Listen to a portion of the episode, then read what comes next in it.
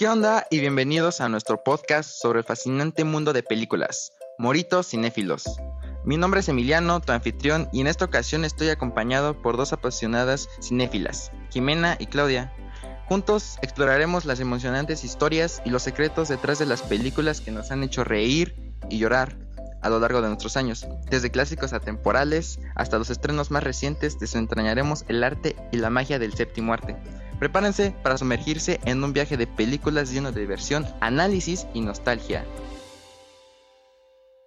Y bueno, chicas, eh, para empezar en este espacio de las películas, recuérdenos cuál es la película que pues hayan visto y que les haya causado un impacto tan importante en ustedes. Pues para mí fue Toy Story, la tercera película, ya que me hizo pensar y sentir triste respecto a crecer y abandonar tu hogar o las cosas que disfrutabas de pequeño. Wow, qué impactante. En mi caso yo creo que sería Whiplash. Es una película que recién conocí, no tiene bastante tiempo y pues básicamente habla acerca de la superación y el esfuerzo que realizaba el protagonista para cumplir su sueño a pesar de pues las trabas que le ponían y así, o sea, y cómo logró alcanzar su meta al final de todo. Vaya, son géneros completamente distintos, uno muy animado y muy para niños y uno muy realista, la verdad. Y bueno, pues hablando de estos tipos de géneros, ¿cuál consideran ustedes que es su género favorito y por qué?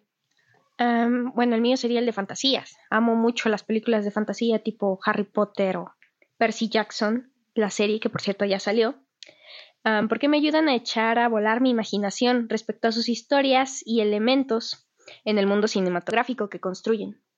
Vaya. En mi caso, yo diría que es el romance. Amo el romance. Me gusta bastante el sentimiento que transmite, la emoción que me hace sentir, el cómo enamoran a la protagonista, la protagonista rechaza al otro, después lo vuelve a aceptar. Es algo que me causa bastante ilusión y me gusta muchísimo. Wow. Se nota que te gusta ilusionarte, Claudia, con eso del amor. Pero bueno, para seguir con esto, ¿qué aspecto de las producciones cinematográficas, ahora sí que dentro de las películas, es el que más le interesa, hablando de actuación, dirección, entre otros? Me interesa más la actuación, ya que suelen llamarme más la atención, pues las películas con un actor en específico, ya sabes, la mayoría de Timothy Chalamet o por el estilo, así cualquier actor. No sé, Dylan O'Brien. Ah, opinaría que igual los actores, en especial cuando son atractivos, efectivamente. Y además, o sea, me llama más la atención, o sea, igual los actores y así. O sea, suelo buscar las películas en las que he estado y todo, todo lo demás en donde ha tenido un gran fama dentro de la industria. Vaya chicas, se nota que sí les llama mucho la atención eso. Pero bueno, hablando de eso y esas ciertas películas, ¿cuáles consideran ustedes que sería la favorita o bueno, la que de todos los tiempos verían muchísimas veces y que tienen algo especial para ustedes? Mm, yo la verdad no podría elegir entre una, no, no tengo una en específico, ya que la mayoría de las películas que, que, que he visto durante mi infancia y actualmente en mi adolescencia son porque realmente me llaman la atención y porque realmente las veo hasta que me cansen, hasta que me harten. Y pues les guardo un espacio especial de que pues ya la, vi una semana completa y la puedo volver a ver dentro de un mes y me va a seguir gustando. No, no puedo elegir entre una. Bueno, eso sí. En mi caso sería Orgullo y Prejuicio. Eh, precisamente hablando del género, o sea, me encanta el romance y más este que es de época. Me hizo creer un amor tan puro y sincero como en que la película realmente. O sea, siento que fue algo genial simplemente. Wow, vaya que sí, ¿eh? Y bueno, honestamente yo nunca he visto esa película y supongo que igual hay muchas películas que son muy importantes para ustedes, pero que igual a lo mejor no son muy reconocidas y por eso me gustaría que compartieran también cuáles son las películas que consideran pues digamos que infravaloradas y que de verdad recomiendan. Yo veía antes una con mi hermana así mucho de que diario y no sé respecto a el trasfondo porque no encontré dónde más verla actualmente, pero se llama Hitman, Agente 47. O sea, es no es del género que yo prefiero, pero es muy entretenida y puede siento que merece más reconocimiento, ¿sabes? Me gustaba mucho cuando yo era pequeña sus efectos especiales, o sea, la historia, el cómo se desarrollaba. Me, me encantaba esa película, entonces yo la recomendaría. Wow. En mi caso, eh, sería Perdona si te llamo amor. Otra película de romance, claro que sí. Eh, pues la película prácticamente trata sobre un adolescente que se enamora de un señor que le dobla prácticamente la edad. Y, o sea, él narra el hecho de cómo se van conociendo, o sea, el cómo se conocen debido a una casualidad tan, tan tonta, se podría decir, cómo se siguen frecuentando y cómo es que se va haciendo este lazo de unión entre ellos dos. O sea, y nos muestra una realidad que quizá muchas precisamente adolescentes de nuestra edad este, llegan a enamorarse, incluso o sea, de una persona muchísimo mayor. O sea, pero también este, esta película te da una perspectiva, o sea, ciertamente pura y, y saludable, ¿no? En un hecho en el que, o sea, tampoco te causa tanto dolor y, y así. Siento que es una película que recomendaría mucho y que se las recomiendo a ustedes. Wow, muy realista y muy reflexionista aparte. Hablando de esto del realismo, eh, ¿cuáles consideran que pues ha sido una experiencia significativa, ahora sí que relacionada con las películas? ¿Cómo conocer a un actor, visitar algún set de grabación y cosas así?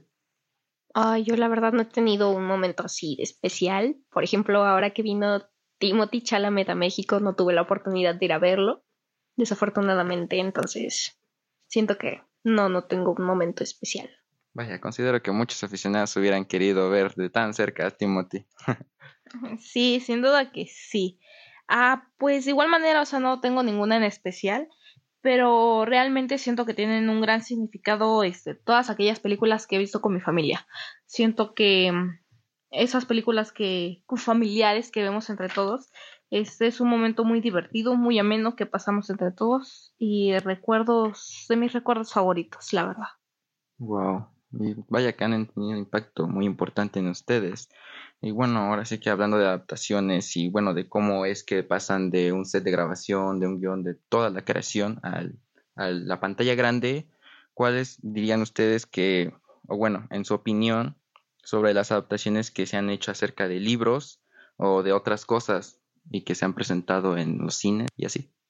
Pues varias adaptaciones en general sí son malas, o realmente son malas, pero no sé, yo prefiero no meterme mucho en ese conflicto, prefiero separar mucho el libro de la adaptación y fingir demencia y decir que no, que son muy aparte, ¿sabes?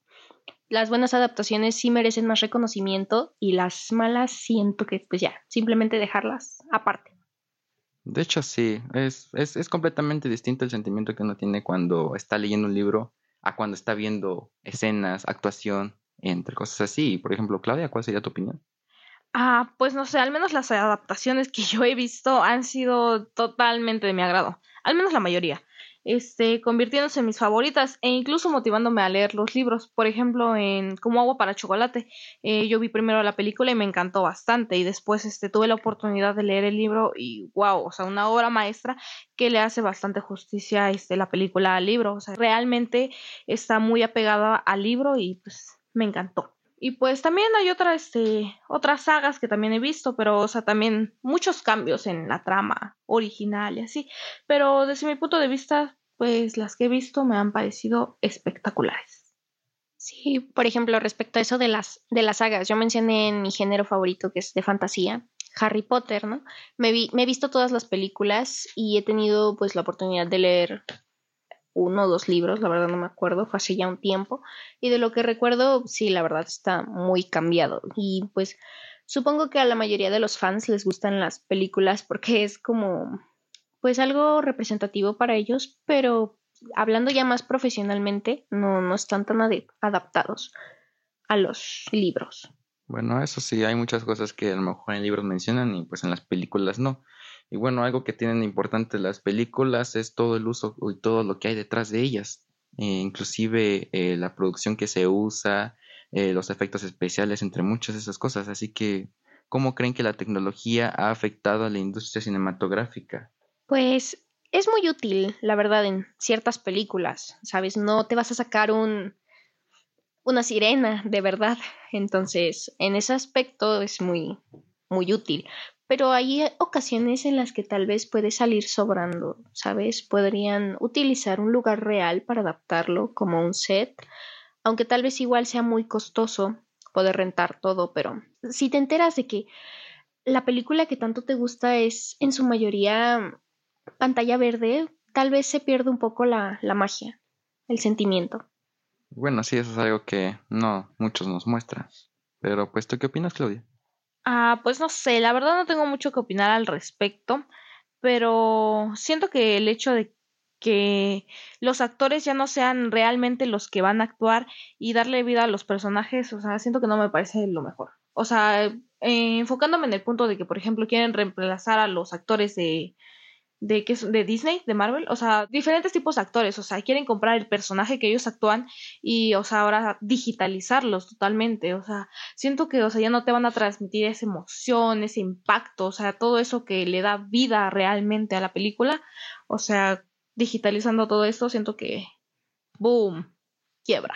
Bueno, eso sí, ya no tendría mucho sentido la película el no ver a nuestros personajes favoritos, con los cuales pues vimos desde un inicio y nos acostumbramos a ver, ahora sí que sí ha tenido un mayor impacto. Y bueno, ahora sí que finalmente, eh, ¿cuál sería una predicción hablando de tecnología y los avances que han habido acerca de ustedes sobre pues el futuro? Eh, ahora sí que en especial el mundo del streaming, que ahora pues ya contamos con diferentes plataformas digitales en las cuales pues podemos tener acceso a películas, a series, eh, entre muchas otras cosas. Pues esto podrá sonar algo, no sé, anticuado, pero es un poco aburrido, ¿sabes? Ya no tener la misma emoción de ir al cine porque dices fácilmente, ay, pues lo veo en Disney Plus, ¿no? En HBO Max. Pero pues también viendo el cambio desde un inicio que ya no, por ejemplo, ya no he visto que vendan muchos discos o cosas por el estilo, ¿sabes? Siento que van a desaparecer igual que los cassettes. Bueno, de hecho sí, ya, ya ha disminuido mucho eso, pero pues, ¿tú qué opinas?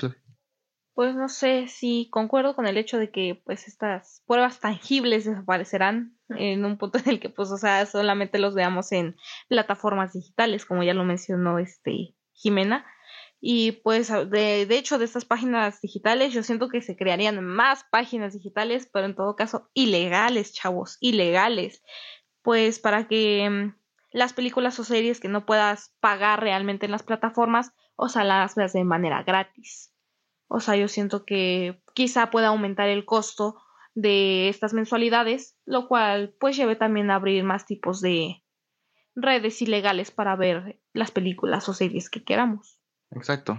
Claro, eso les quitaría mucho, pues, ahora sí que dinero y cosas así a las empresas que pues se esfuerzan, ¿no? Por mostrarnos eh, esas películas, esas esas series que tanto nos gustan. Y bueno, aún así, eh, los dos siguen existiendo. Y yo creo que el ver eh, una película en casa no llegaría al nivel de poder estar en una sala de cine y pues vivir una experiencia tan mágica acompañada de tus seres queridos.